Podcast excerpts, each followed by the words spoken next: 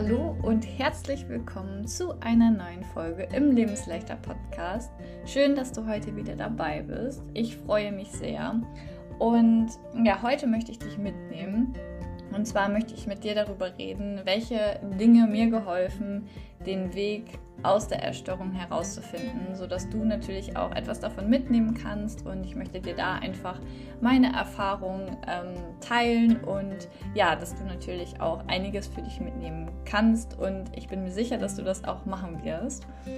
Und ja, ich würde sagen, wir fangen einfach direkt an und ich wünsche dir viel Spaß beim Zuhören.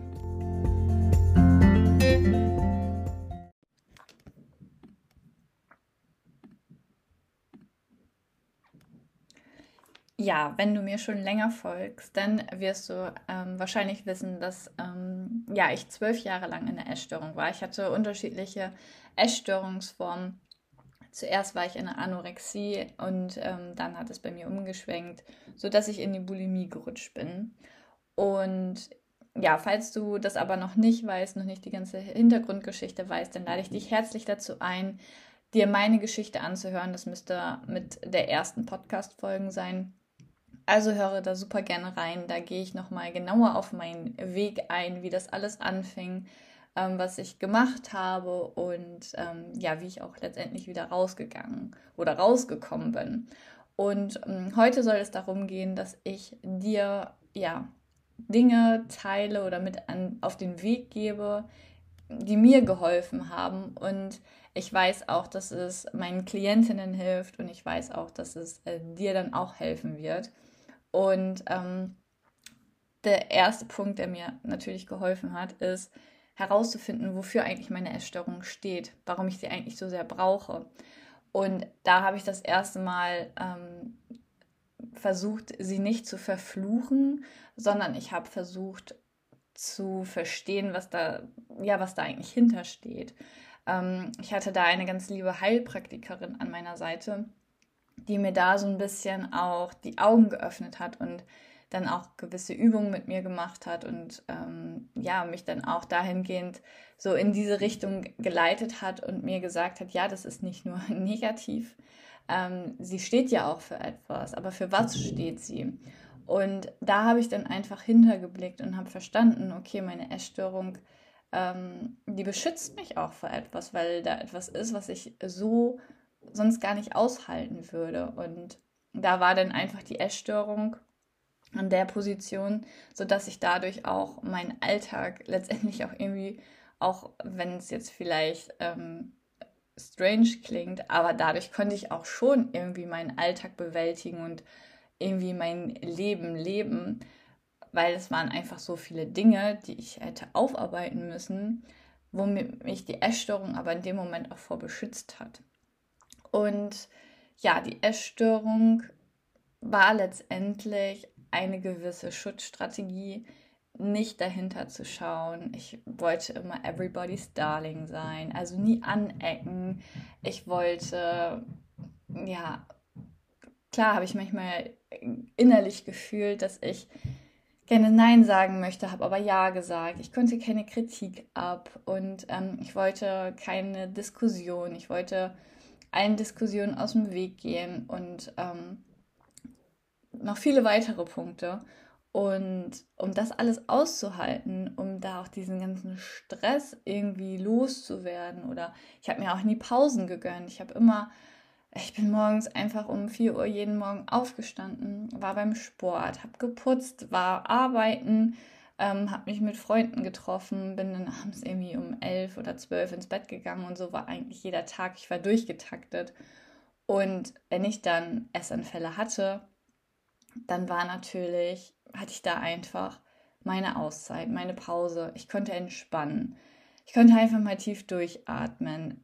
das war niemand, wo mir jemand reinreden konnte. Ähm, das war so mein Bereich und da konnte ich alles loslassen. Ich konnte da irgendwie auch schon ich sein auf eine kranke Art und Weise, sag ich jetzt mal. Aber diesen ganzen Druck, dieser ganze Stress ist dann in dem Moment einfach von mir abgefallen. Und das habe ich dann in dieser ganzen Zeit erkannt, als ich mich damit beschäftigt habe, wofür steht eigentlich meine Essstörung. Und das ist natürlich bei jedem anders. Vielleicht erkennst du dich gerade wieder oder vielleicht macht es gerade bei dir Klick und du denkst, ja Mann, bei mir ist das auch so. Ähm, und geh da einfach mal in dich. Das ist jetzt auch keine Frage, die man an einem Tag für sich beantworten kann, sondern das geht über einen längeren Zeitraum. Das ist sehr viel Reflexion, sehr viel Arbeit. Auch heute erkenne ich äh, teilweise noch, okay, dafür stand meine Essstörung auch. Also ähm, es muss nicht immer alles direkt am Anfang kommen. Klar wird einem sehr, sehr viel klar, wenn man sich damit beschäftigt, aber manchmal kommt einfach auch immer noch so tröpfchenweise was, ähm, sodass man denkt, okay, das war damals auch so, ähm, weswegen ich das irgendwie gebraucht habe. Also ist das auch natürlich völlig in Ordnung und da auch nochmal, setz dich da nicht unter Druck. Es ist vollkommen in Ordnung, längere Zeit zu brauchen. Jeder braucht, ja, hat ein anderes Tempo und da sollte man sich auch nicht an irgendjemanden orientieren oder sonst was. Ähm, ich weiß auch ehrlich gesagt gar nicht, wie lange das bei mir gedauert hat. Ich habe ähm, da jetzt nicht an irgendeine bestimmte Zeit oder sowas gedacht. Ähm, und ja, das solltest du genauso machen. Also der erste Punkt ist letztendlich, setz dich damit auseinander, wofür deine Essstörung steht, warum du sie letztendlich so sehr brauchst. Ähm, da steckt auch ganz oft ähm, dieser sekundäre Krankheitszugewinn hinter, dass man ähm, mit der Essstörung auch gewisse Vorteile hat, auch wenn es vielleicht ein bisschen perfide klingt. Ähm, aber ich habe mir auch durch die Essstörung, vor allem durch die Magersucht, ähm, Aufmerksamkeit, Liebe gewünscht. Und ähm, das ist so letztendlich dieser sekundäre Krankheitszugewinn, der damit einhergeht. Jemand nimmt ab, nimmt immer weiter ab, nimmt immer weiter ab, nimmt immer weiter ab, ist auf einmal mega dünn. Dann kommt die Familie, die macht sich Sorgen, kümmert sich um einen. Dieses Kümmern, diese Aufmerksamkeit, die man dann bekommt, die einem vorher vielleicht gefehlt hat, das ist das, ähm, das ist letztendlich dieser Zugewinn der Krankheit. Ähm, das macht man natürlich in dem Moment unbewusst, aber das war bei mir halt auch einfach so ein Ding, dass ich durch diese Magersucht ähm, Aufmerksamkeit wollte. Ich wollte mehr Liebe von meinen Eltern und ähm, ja, das, das geht dann mit einher und dass man sich das auch einfach bewusst macht, was man eigentlich für einen Zugewinn auch von der Krankheit hatte. Und ähm, ich denke, dass das ganz, ganz wichtige Dinge sind, ähm, die einem dann auch auf seinem Weg helfen, weil wenn man das weiß, dann lernt man natürlich auch damit umzugehen, was man stattdessen machen kann. Ähm, der zweite Punkt, der mir geholfen hat, den Weg herauszufinden, war meine Verhaltensweisen zu identifizieren, die mich in der Essstörung gefangen halten. Ähm, also, dass ich quasi meinen Alltag durchgegangen bin und habe mir meinen Alltag im Prinzip angeschaut und mein Verhalten, was mich letztendlich auch in der Essstörung gefangen gehalten hat. Also man hat dann ja gewisse Regeln, die man sich auferlegt. Ähm, und wenn man sich das dann, dann in dem Moment bewusst macht, dann denkt man sich so, hey, wenn ich das jetzt weiterhin so mache, dann bleibe ich auch in der Essstörung. Und wie sagt Stefanie Stahl immer so schön, ähm, ertappen und umschalten. Und genau das ist letztendlich das, was man auch lernen muss. Man muss ein Bewusstsein dafür bekommen, für seine Verhaltensweisen, dass es gerade nicht gesund ist, in der Essstörung zu sein oder ein gewisses Verhalten an den Tag zu legen. Und dann letztendlich, wenn einem das bewusst wird, umzuschalten. Auch wenn dieses Umschalten total hart ist, sich unangenehm anfühlt, aber das ist so die ersten Male so. Nach ein paar Mal fühlt sich das Gewohnte an. Man bekommt eine kleine Routine rein.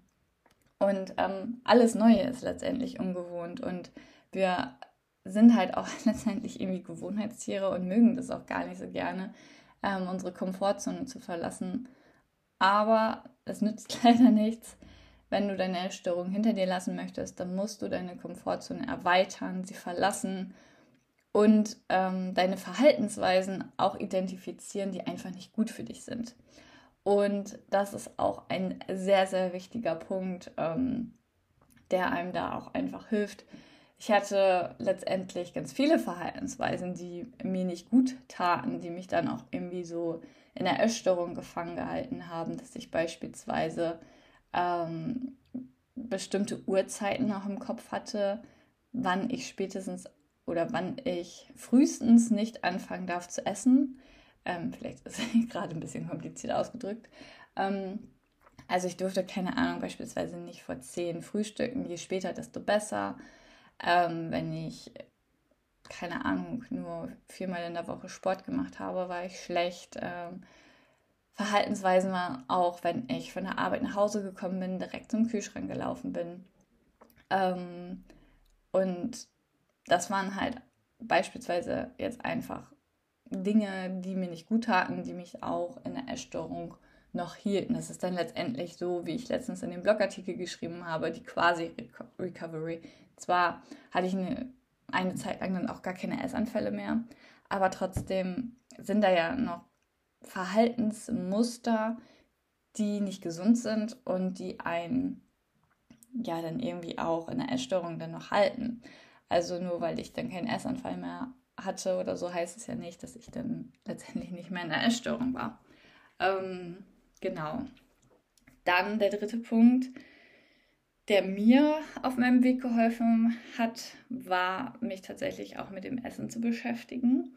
Ähm, klar ist das Essen nur ein Symptom und ähm, ich mache auch in meiner Arbeit mit meinen Klientinnen nicht den Fehler, dass man sich hauptsächlich damit beschäftigt und das war bei mir auch so, weil wenn man nur ähm, an dem Essen arbeitet letztendlich, dann bearbeitet man nur die Wurzeln und äh, die Blätter und nicht die Wurzeln.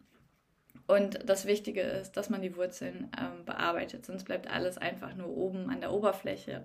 Und ähm, das ist halt einfach nicht nachhaltig. Dennoch ist natürlich Essen ein Thema, was man nicht ignorieren kann. Man hat gewisse Glaubenssätze aufgebaut und ähm, bei mir war es ja so, dass ich am Ende in der Bulimie war und ich hatte einfach auch gewisse Lebensmittel, die dafür gesorgt haben, dass ich dann einen Essanfall bekommen habe. Also es war letztendlich auch irgendwie gewisse, eine gewisse Gewohnheit. Ich esse Lebensmittel XY, danach habe ich einen Essanfall. Und ähm, ich war ganz zu Anfang, weil ich ja auch keinen Therapieplatz etc. bekommen habe, war ich bei der OA-Gruppe, ähm, also Overeaters Anonymous, ähm, angelegt so ein bisschen an die anonymen Alkoholiker, falls es jemandem was sagt. Und ähm, da bin ich da dann hingegangen und ja, da war es letztendlich so, dass ich das irgendwie von denen mitbekommen habe, dass das da, dass da die Lebensmittel einfach nicht mehr gegessen werden, die einen Essanfall auslösen. So, das war deren Lösung des Problems irgendwie so ein bisschen. Okay, wenn man dann natürlich gerade noch am Anfang ist, gar nicht weiß, wo man ansetzen soll, macht man das natürlich auch. Und so habe ich das auch gemacht. Ich habe also erstmal alle Lebensmittel aus meinem Leben verbannt, die einen Essanfall, für einen Essanfall gesorgt haben. Ähm, rückblickend würde ich das ein bisschen anders machen. Ich würde es nicht so radikal machen, ich würde mich vielleicht mehr damit auseinandersetzen, aber ich muss auch letztendlich sagen, dass mir das auch schon sehr geholfen hat, weil ich einfach ähm, da sehr, sehr stark wurde und einfach auch somit keinen Rückanfall, äh, Rückanfall, keinen Rückfall hatte. Ähm, und klar, es ist immer so zwiegespalten, ja, ist ja halt direkt wieder ein Verbot. Und ja, sehe ich auch so, dass es halt direkt ein Verbot ist. Ähm, in dieser ersten Phase hat es mir aber tatsächlich wirklich sehr geholfen. Da habe ich mich einfach selber geschützt.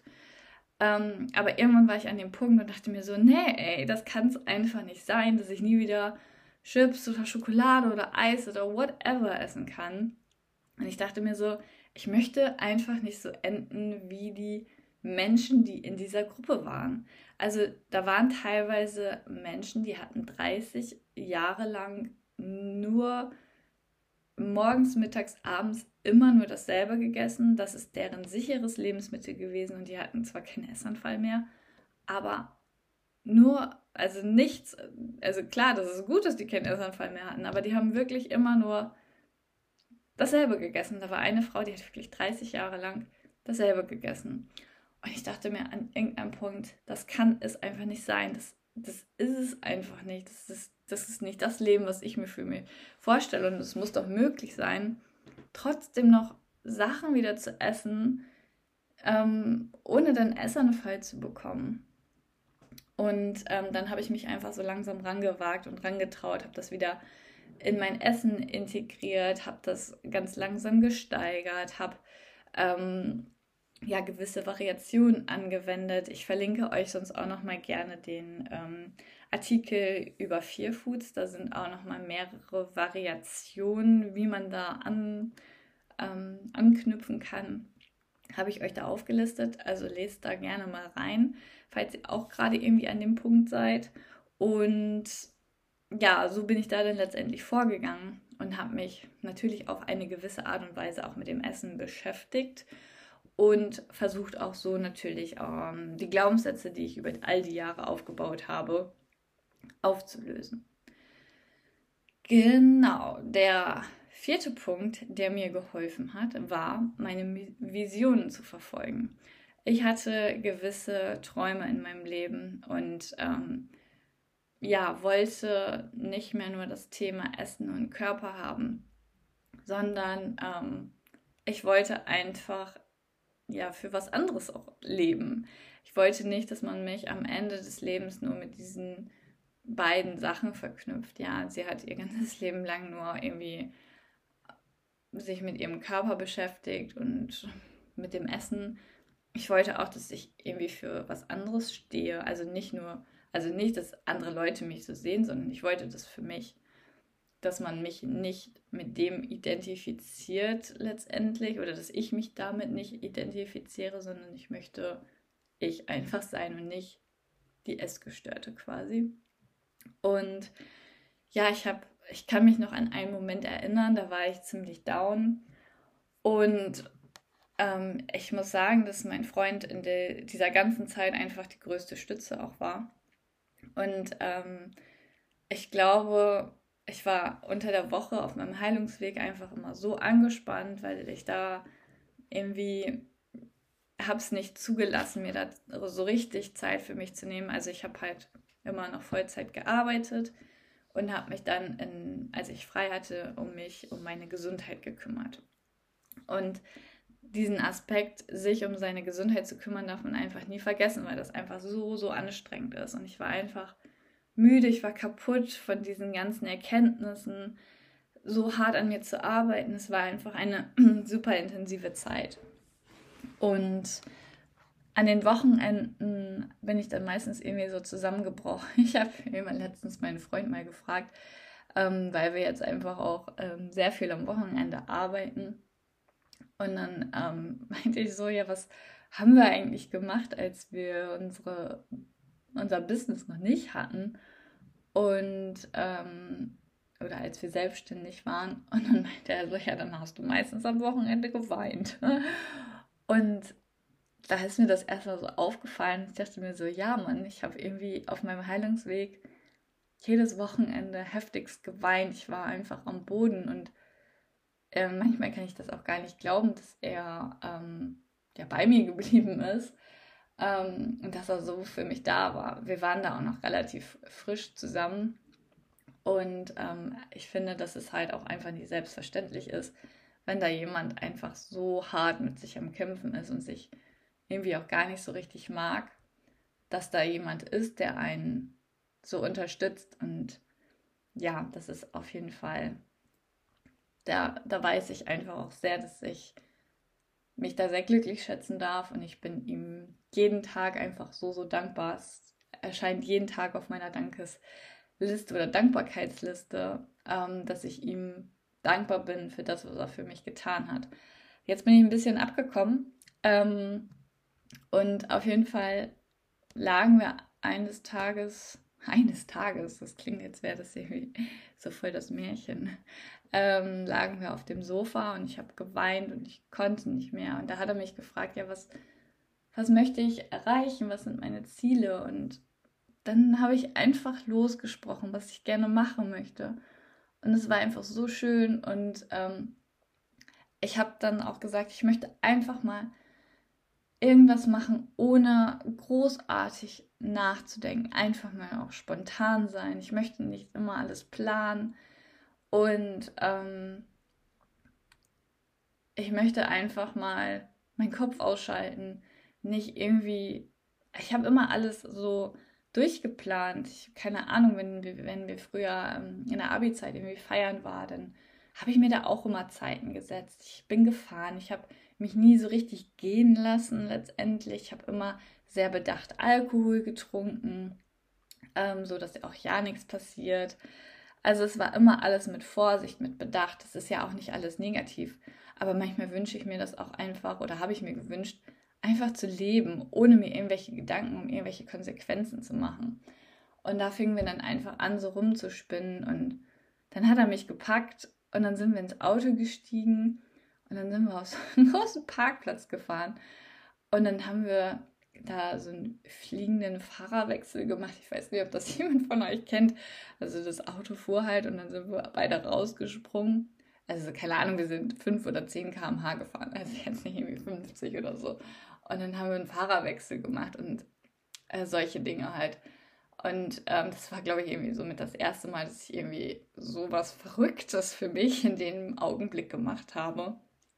Und da dachte ich mir so, ja, Mann, das, das will ich einfach irgendwie gerade auch nicht über die Konsequenzen oder sowas nachdenken, wenn jetzt irgendwie die Polizei kommt oder whatever. Und ähm, ja, da waren natürlich noch ganz, ganz viele Visionen, die ich hatte, ähm, mehr zu reisen, einfach die Welt zu entdecken. Ich hatte während meines Studiums hatte ich ähm, ja auch immer den Traum, irgendwie Praktikum wollte ich gerne bei der AIDA machen. Ähm, aber ja, ich habe es mich dann auch letztendlich nicht getraut. Und ähm, ich bin auch da geblieben, weil ich dachte, ja, ich muss ja Geld verdienen, weil ich ähm, neben dem Studium auch immer gearbeitet habe und ich dachte, ich kann mir das auch nicht erlauben, ähm, einfach mein Praktikum zu machen. Auslandssemester habe ich mich auch nie getraut, beziehungsweise die Essstörung stand immer am Weg. Ich bin mit der Schule, also so eine Studienfahrt war das, bin ich nach China gereist und es war immer die Essstörung präsent und ich konnte das einfach alles gar nicht so richtig genießen und ja, mein Traum oder mein größter Traum letztendlich war es dann auch einfach zu reisen, die Welt zu entdecken. Und ja, das haben wir dann auch. Wir sind in der ersten Zeit dann auch äh, relativ viel gereist, aber dann kam auch Corona ähm, und dann hat es auch nicht mehr geklappt. Und ähm, dann war irgendwie parallel war gleichzeitig noch meine Vision, anderen Menschen halt einfach zu helfen die auch in der ähnlichen Lage sind. Aber ich habe damit auch gewartet, bis ich jetzt auch wirklich von mir sagen konnte, dass es mir gut geht und dass ich das hinter mir lassen konnte. Und dann erst habe ich ähm, im Prinzip auch lebensleichter ja an den Start gebracht sozusagen. Und das waren schon so meine größten Visionen, anderen Menschen zu helfen und zu reisen. Und ja, Lebensleichter gibt es ja jetzt schon fast zwei Jahre. Am 10. August wird Lebensleichter 2. Und ähm, ja, das Reisen kommt jetzt. Und ich glaube, dass ich dadurch einfach, also weil mein Wert, mein, mit, mit mein größter Wert ist auch einfach Freiheit, dass ich ähm, diesen Wert dann einfach noch krasser leben kann weil wir einfach frei sind. Wenn es uns irgendwie irgendwo nicht gefällt, dann reisen wir weiter. Wenn es uns irgendwo gefällt, dann bleiben wir da länger. Und ich weiß, dass ich das für mich einfach noch brauche, diesen, diese Reisezeit, sag ich mal, weil ich das einfach nicht hatte. Und ich möchte einfach gerne diese Zeit haben. Ich möchte was von der Welt sehen. Ähm, ich möchte mich mit den ganzen Dingen, die da wahrscheinlich hochkommen, werden oder was auch immer, was da passiert, äh, möchte ich mich gerne konfrontieren. Ich mag das, wenn ich spüre, da ist noch was und ich kann an mir arbeiten. Ähm, ich mag das, über mich hinaus zu wachsen und mich den Situationen zu stellen. Und es waren jetzt schon so viele Situationen, denen man sich stellen musste. Und ich habe jetzt schon das Gefühl, dass ich einfach in diesem halben Jahr, wo diese Entscheidung feststeht, dass wir das machen, ähm, noch mal mehr gewachsen bin. Und ja, ich habe letztendlich Visionen gehabt, diese verfolgt Und es heißt auch nicht, wenn man eine Vision hat, dass es dann innerhalb von, keine Ahnung, einem Monat oder so klappt. Man, man hatte, also bei mir war es auch so, dass ich unterschiedlich hatte. Ich hatte sowohl kleine als auch große Visionen. Meine Vision war auch zum Beispiel einmal eine Salami-Pizza zu essen. Ähm, ja, das macht man dann einmal in so einem Restaurantbesuch. Aber mh, hm, die Vision, irgendwie seinen Wohnsitz aufzulösen, einfach um die Welt zu reisen, das ist natürlich eine größere Vision, die man nicht von heute auf morgen irgendwie machen kann. Und das ging ja jetzt auch über ein paar Jahre letztendlich. Und Anfang des Jahres haben wir das ähm, finalisiert und letztendlich dann auch richtig geplant. Aber wir haben halt dementsprechend schon Schritte vorher gemacht. Es war ähm, ja letztendlich kleine Schritte, um die große Vision zu erreichen. Und genauso ist es mit Lebensleichter ja auch. Ich habe ja, als ich angefangen habe, habe ich ja auch nicht direkt ähm, Menschen aus der Essstörung geholfen, sondern ähm, ich musste ja auch erst letztendlich irgendwie sichtbar werden oder dass ähm, Leute mir irgendwie auch vertrauen oder dass ich meine Geschichte auch raus, rausbringe. Das dauert ja auch alles. Und ähm, ja, da meine Vision habe ich, ich habe da auch einfach dran geglaubt, dass es so sein wird, dass ich Menschen helfen kann. Und so ist es dann letztendlich auch geworden. Und da wäre es halt für euch wichtig, euch Visionen zu setzen, Träume, Ziele, wo wollt ihr hin?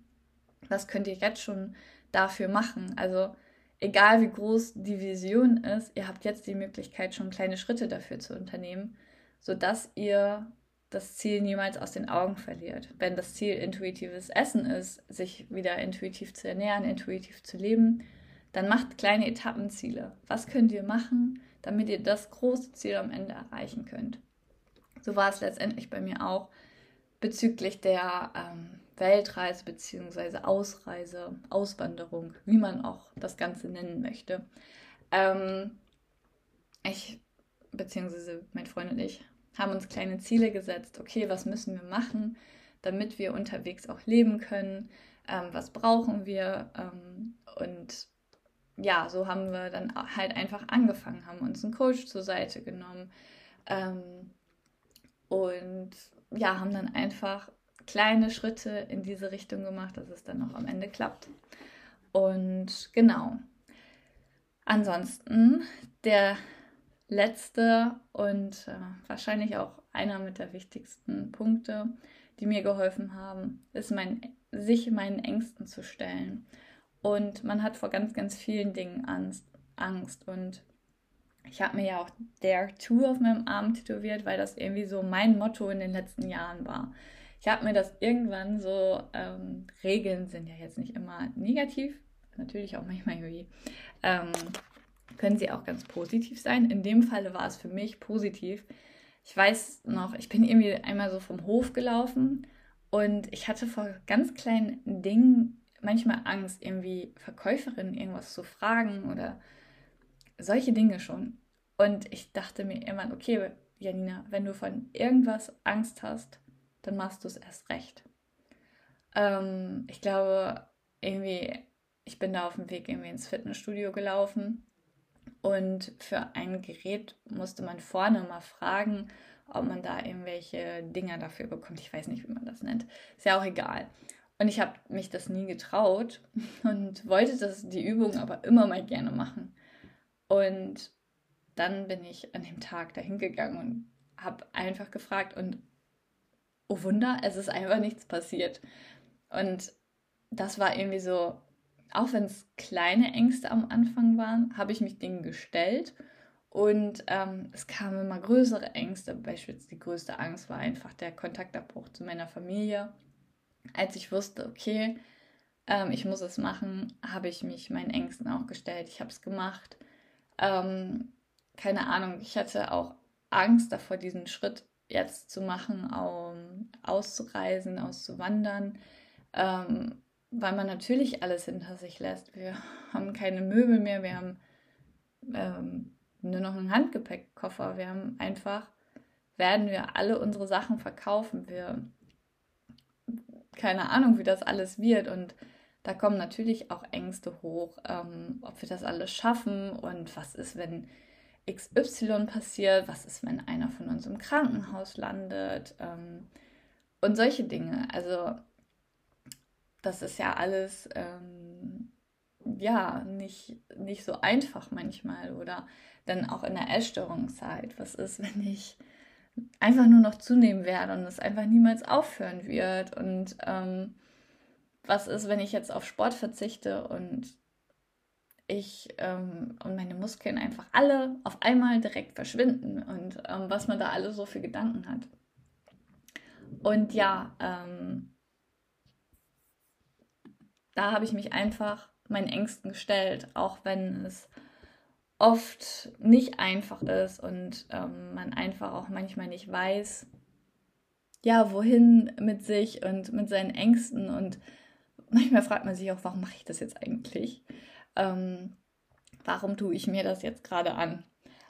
Aber genau sich seinen Ängsten zu stellen, bringt einen einfach voran und man verlässt, wie ich das am Anfang schon sagte, damit seine Komfortzone. Wenn man seine Komfortzone verlässt, dann hat man Potenzial zu wachsen und ähm, wenn man wächst, dann kann man Dinge hinter sich lassen. Was hast du letztendlich zu verlieren? Warum hast du Angst, loszugehen? Ähm, wenn du nicht scheitern könntest, meine Lieblingsfrage, was würdest du machen? Und ich habe mir immer gesagt, okay, wenn ich jetzt auf dem Sterbebett liegen würde und ich hätte es mich nicht getraut, ich wäre nicht diesen Schritt gegangen, dann würde ich es einfach so hart bereuen. Und ähm, mein Coach, der Sascha, der ähm, hat auch mal gesagt, ja, mit dem Tod verschwindet alles. Und das habe ich einfach so krass in mir wirken lassen müssen. Da dachte ich mir so, ja, er hat recht, mit dem Tod verschwindet alles. Und dann habe ich mein ganzes Leben lang irgendwie dagegen gekämpft, ein bestimmtes Gewicht zu haben, nicht irgendwie zuzunehmen. Aber ich habe überhaupt gar nicht gelebt und dann bin ich tot und dann ist einfach alles weg. Und da interessiert es niemand mehr, ob ich jetzt, keine Ahnung, zwei Kilo mehr hatte oder weniger. Und das habe ich mir einfach so, das hat sich irgendwie so auch festgesetzt, festgebrannt und ähm, ja, so ist es auch einfach. Ähm, und das darf man sich immer wieder bewusst machen, dass man losgehen sollte, was man zu verlieren hat, da an seine Visionen glauben, sich immer wieder bewusst machen, um wieder auf den Punkt einzukommen, wofür die Essstörung steht. Ähm, und ja, das darf man sich einfach klar machen, bewusst machen. Und Dr. Zippel hat mal gesagt, ähm, wenn die Angst nicht, wenn der nächste, Sch nee, wartet, wenn, genau, ich hab's wieder, wenn die Angst nicht groß genug ist, dann ist der nächste Schritt auch nicht groß genug. Und das ist einfach so wahr. Wenn man Angst davor hat, dann weiß man, okay, das wird ein richtig großer Schritt. Und wenn man diesen Schritt gemeistert hat, dann ja, wächst man einfach automatisch damit. Und mit diesen Worten möchte ich euch gerne entlassen und ich hoffe, dass ihr einiges für euch mitnehmen konntet. Wendet diese Dinge an. Ich fasse es noch einmal zusammen. Der erste Punkt, wofür steht deine Essstörung? Der zweite, versuche deine Verhaltensweisen zu identifizieren, die dich in der Essstörung gefangen halten. Der dritte Punkt, der mir geholfen hat, dass ich mich auch mit dem Essen auseinandersetze. Der vierte Punkt, dass ich meine Visionen und Ziele verfolgt habe. Und der fünfte, ich habe mich meinen Ängsten gestellt. Genau, dann, ähm, ja, würde ich sagen, ähm, freue ich mich, dass du bis hierhin gehört hast. Ich hoffe, dass du einiges für dich mitnehmen konntest. Und ähm, ja, das waren die fünf Dinge, die mir geholfen haben, ähm, aus der Essstörung zu finden. Ich danke dir sehr, dass du ja bis zum Ende zugehört hast und ich hoffe, dass du einiges für dich mitnehmen konntest. Ähm, ich möchte einmal noch kurz daran erinnern, dass am 21.08. von 10 bis 12 der Workshop Leben ohne Essstörung stattfindet. Ich verlinke dir auch nochmal alles in den Show Notes und ähm, es sind wirklich nur noch ein paar Plätze frei. Wenn du Interesse hast, wenn du Bock hast, dabei zu sein, dann nimm gerne teil, um da weitere Schritte auf deinem Weg zu machen. Da werden wir auch das Thema Vision ansprechen und auch Ängste, wie du dich deinen Ängsten stellen kannst, woher die Ängste kommen und ähm, warum du vielleicht auch vor gewissen Sachen Angst hast. Also wenn du beispielsweise Angst davor hast, die Kontrolle zu verlieren oder Angst davor hast, zuzunehmen. Genau das sind die Themen, die ich auch letztendlich ansprechen werde. Also komm ähm, gerne vorbei sozusagen. Ähm, ich freue mich über jeden einzelnen von euch. Wir sind schon eine sehr süße Gruppe und ähm, das hilft ja auch immer, wenn man da nochmal mit anderen im Austausch ist. Wir werden da wirklich eine sehr, sehr schöne gemeinsame Zeit haben. Und ähm, eine Woche später gibt es dann auch noch ein 1 zu 1 Coaching mit mir wo wir dann auch nochmal dezidierter über deine Situation sprechen können. Du kannst mir nochmal deine Fragen stellen, also das kannst du in dem Workshop auch, aber da in dem Coaching können wir natürlich nochmal intensiver auf dich eingehen und da kannst du natürlich auch nochmal ähm, mehr ja, Schritte letztendlich in die richtige Richtung machen. Ähm, ich verlinke dir, wie gesagt, alles nochmal in den Show Notes. Ich freue mich auf dich und ich freue mich natürlich auf alle schon, die dabei sind. Es wird äh, sehr, sehr cool werden. Ach so, und ein Workbook gibt es natürlich auch noch am Ende. Das sind, ähm, muss mal überlegen, 71 Seiten wird das Workbook haben. Und also ganz, ganz viel Inhalte und ganz viel Fragen für dich, sodass du die Möglichkeit hast, dich da optimal irgendwie zu reflektieren. Und den Coaching-Termin, den kannst du dir auch frei auswählen. Ähm, das findet alles direkt nach der Buchung ähm, statt. Da kannst du dir einfach einen freien Termin zur Verfügung auswählen. Also der ist nicht vorgeschrieben, nicht, dass du das denkst. Und ja, ansonsten würde ich mich natürlich auch sehr über eine Sternebewertung freuen. Ähm, das Ganze dauert wirklich nur zwei Sekunden und damit würdet ihr mir einfach sehr, sehr, sehr, sehr, sehr, sehr helfen. Und ja, dann würde ich sagen, ich wünsche euch einen wunderschönen Tag und dann hören wir uns das nächste Mal.